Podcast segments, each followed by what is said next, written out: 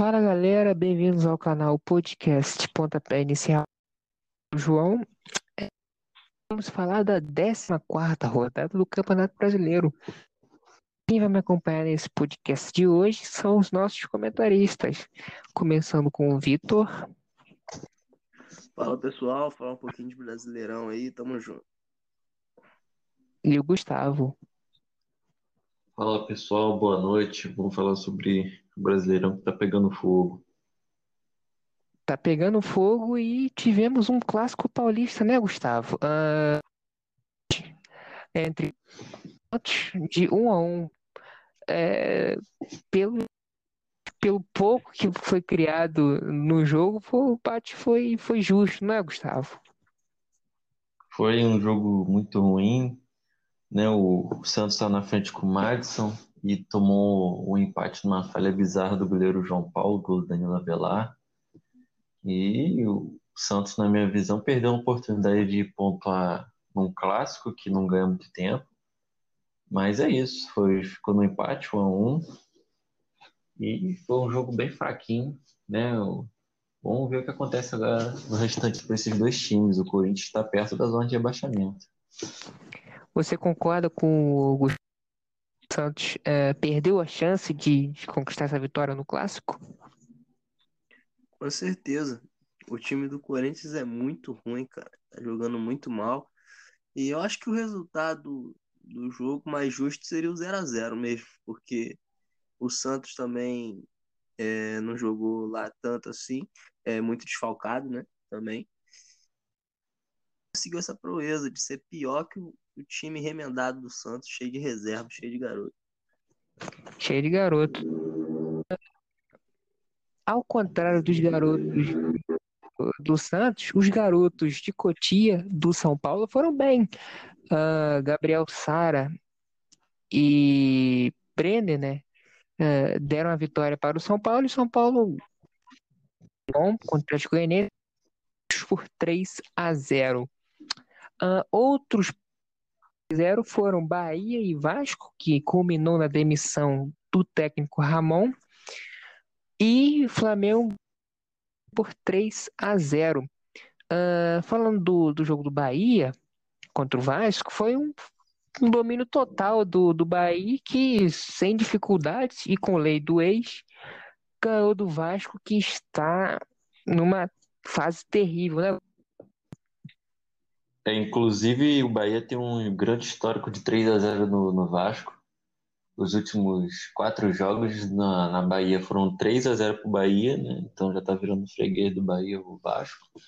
E eu acredito que o time do Bahia vai reagir sim, é um time muito bom e a expectativa que se teve pelo início do Vasco foi criada muito grande, né? E eu acredito que foi muito injusta a demissão ao Ramon, apesar dos resultados ruins, mas o time do Vasco é para meio de tabela mesmo. A expectativa criada foi muito grande e esse elenco dificilmente vai vai para Libertadores, vai vai brigar por algo grande. Não tem elenco, tem um bom time, mas a gente vê a falta que faz um Benítez, um Cano no time, ou um desfalque aqui, um desfalque lá, a gente vê a fragilidade do elenco do Vasco. Então, o Ramon estava tirando leite de pedra e está fazendo mais do que poderia, né? Então, acredito que foi injusta a demissão dele. Uh, Vitor, é, um time sem peça de reposição, sem banco de reservas, é facilmente derrotado quando seu time titular está, está indisponível, né? Uh, o caso aconteceu com o Vasco. O Vasco e acabou sobrando para o técnico Ramon, que foi demitido, né? Pois é, cara, então, é, essa queda já era esperada, né? Essa queda de rendimento, é, depois daquele início ilusório do Vasco. O... Mas é isso, o calendário apertado, né? O Vasco com um elenco, um elenco muito enxuto, não tem muita peça de reposição. E isso vai acontecer com todos os clubes, né? Até o final do campeonato. Agora, o Ramon, cara, ele, ele foi demitido pela empolgação que ele mesmo proporcionou ao torcedor. Né? Ele, o trabalho dele no início foi tão bom que agora, com essa queda, que, como eu disse, é desesperada, é, acharam que que ele tinha perdido ali o, o time. Mas eu acho que foi injusto, assim. O Ramon fez um bom trabalho, dentro do possível. O Vasco não vai sonhar alto mesmo, não. Vai ficar ali no meio da tabela, onde está no momento. Então, eu acho que era a melhor opção continuar com o Ramon. É, eu também acho. E é um bom no mercado e acessível, né, pelas condições do Vasco, será difícil. Uh, o outro jogo que eu mencionei era o 3-0 do esporte, num jogo no primeiro tempo difícil, primeiro tempo bastante truncado, mas no segundo tempo uh, o jogo fluiu mais, também o esporte precisava sair um pouco para tentar buscar alguma coisa. O Flamengo rapidamente fez dois gols e praticamente decidiu o jogo. Sim, o primeiro tempo foi um jogo tava bem difícil, né? Tava truncado o jogo, o Flamengo não tava. Mas o segundo tempo, rapidamente o Flamengo acabou com o jogo, liquidou, fez o segundo tempo. O Pedro tá jogando muito bem. E duas assistências do Bruno Henrique. Parece que ele tá retomando a forma. O Fluminense parece que tá encaixando o time. E meia dificuldade, o time ficou mais forte, o elenco ficou maior. Acredito que essa dificuldade que o Flamengo passou engrandeceu mais o, o time, o elenco e fortaleceu mais o clube para buscar os títulos. É, o Flamengo está se está se encaixando, está voltando aos trilhos. Uh, o Grêmio ganhou do Curitiba por 2 a 1 é, um jogo fácil o Grêmio, mas acabou se complicando no segundo tempo. O Fluminense fez uma boa vitória fora de casa, gol de Goiás. O Botafogo, depois de acho que 10 rodadas, e ganhou de um time forte, ganhou do único invicto no Campeonato Brasileiro, que era o Palmeiras, num pênalti, numa defesa do Cavalieri, ele fez o pênalti, ele próprio corrigiu os erros, o erro dele, né? E uma vitória fundamental, né, Vitor, para reanimar o elenco que precisava dessa vitória. Pois é, o Palmeiras estava invicto, forte, eu acho que já é um pouco demais, mas invicto estava, né? Agora, é, o Botafogo precisava mesmo dessa vitória para dar um respiro. É muito difícil, né, você jogar lá embaixo pressão é muito maior. Tem a pressão de 18 times à sua frente, acima de você. Então, imagina. É... Mas o, o Botafogo tem que trabalhar para essas vitórias tornarem-se algo normal, natural, né? Porque o natural do Botafogo é sofrer sempre um empatezinho ali no fim e, e deixar escapar ponto. Tem sido assim. Então, tem que trabalhar para continuar focado os 90 minutos é, esse empate pode botar na conta do Cavalieri também. Tá certo que ele fez o pênalti ali. Não sei nem se foi pênalti, se foi jogo perigoso, sei lá. Mas o juiz marcou Não achei pênalti, não. Pois é, cara, esses lances assim costumam dar dois toques, né? Porque ele pegou a bola. É, ele era pra ser dois toques. Bola, mas, ele, ele, é... não no cara. ele não custou no cara. Pois é, mas enfim, ele mesmo defendeu. Bela defesa. Chute mais ou menos do William, não foi muito no canto, não, mas bateu forte. Então é isso aí. Três pontos, finalmente. Três pontos e um respiro, um alívio para o Botafogo. Uh, Gustavo, você achou mais mérito do Botafogo ou demérito do Palmeiras uh, nesse resultado de 2 a 0 Eu achei mais mérito do Botafogo, que o Botafogo inibiu as principais jogadas, principalmente no primeiro tempo do Palmeiras e no começo do segundo tempo. Né, quem viu o segundo tempo viu que foi um jogo muito bom, um jogo emocionante. Para quem é botafoguense, foi sofrido, né, Vitor? Vitor, que é botafoguense, sofreu demais, né? E assim, foi um jogo muito bom, na minha opinião.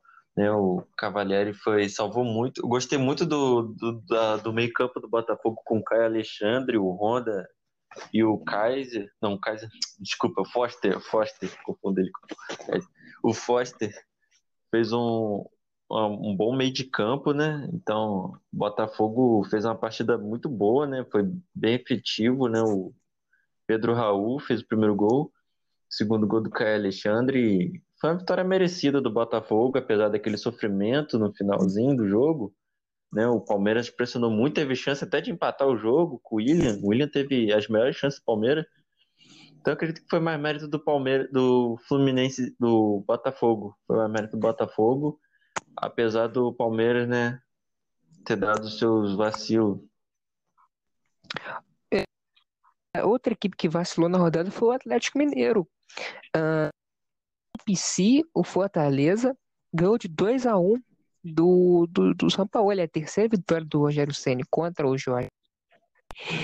Uh, e detalhe, Fortaleza com um a menos. Sim, é. O Ceni. Pode falar, Incrível Gustavo. que o Atlético Mineiro tomou dois gols do Fortaleza com homem a menos. Tomou Com dois gols no segundo tempo, sendo que um, um foi anulado, né? Na minha visão foi mal anulado até. o- Não, não tem. É, pô, o VAR marcou, o cara tava impedimento, então não tem nem como discutir, cara. Por mais que seja um pé na frente, tá na frente. Então não, não tem como discutir. Ah, e o último jogo da rodada, Bragantino Internacional. Mais uma vez, hum, sempre ele, né? Thiago Galhardo para decidir. É, isso prova que o Internacional é muito dependente isso em algum momento pode até prejudicar o Inter, não é, Vitor? Pela, pela é, demanda da, da, da genialidade do, do Galhardo com a equipe. Sem dúvida, sem dúvida. Galhardo é a grande estrela do campeonato até aqui, né?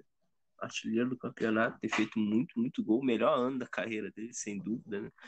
É, E, o, e o Inter depende muito dele, sim, né? Começou o ano bem com o Guerreiro, se machucou. Deve voltar agora no início do ano, né? Ou, ou mais pro final do campeonato, não sei. Só que contratou também esse menino aí, o uruguaio, Abel Hernandes, mas na verdade é que encaixou ali e já era. Tirar o, o Galhardo, o time desmorona, né? Não, Sem Galhardo não, não tem Internacional. E aí, Gustavo?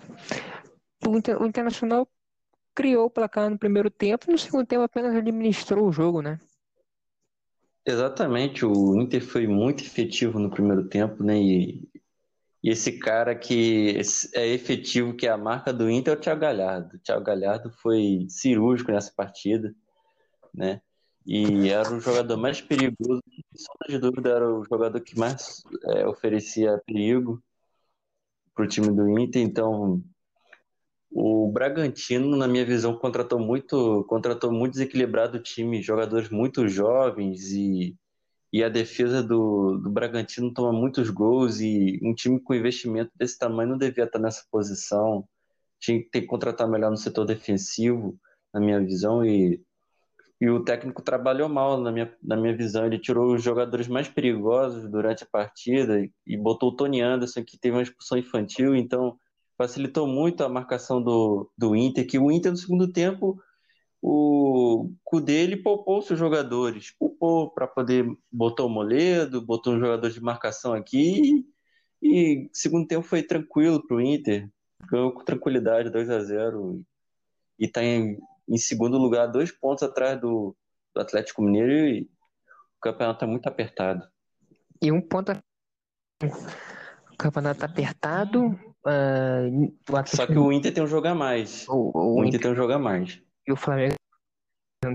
Mas mesmo assim, o, o- tá muito parelho o campeonato. O, o fator visitante praticamente foi embora, porque sem torcida virou campo neutro, né? Por mais que alguns estádios, como a Arena da Baixada, ou a o estádio do Palmeiras, o Allianz Parque, possa fazer alguma diferença é, devido não o a Neoquímica Arena, porque é gramado natural, mas a Arena Baixada e a Arena do- pode fazer alguma diferença devido ao gramado sintético. Mas assim, se você olhar por outra ótica, você vê que o Atlético Mineiro, ele é o melhor mandante, ele ganhou todas as partidas em casa, né? E o Flamengo é um excelente mandante também. Inclusive, goleou nos últimos jogos, ganhando de 4 a 1 do Gol de 4, 3 a 0 gol de 3 a 0 do, do Sport, gol de 3 a 1 do Atlético Paranaense, gol de É, 4 a 0 do Vale. Se mostrou um Mas- excelente mandante no Maracanã, mas deixou, Sport no Maracanã. Mas deixou pontos poucos contra a própria derrota do Atlético Mineiro, o empate contra o Grêmio, o empate contra Sim, o mas- Botafogo. Sim, mas está se mostrando que, que tá se reguendo, que é um excelente mandante também. melhorando. Ah, mas então é isso. É, obrigado ao Vitor e obrigado ao no podcast de hoje. Valeu, valeu. Valeu, pessoal. Isso aí, valeu.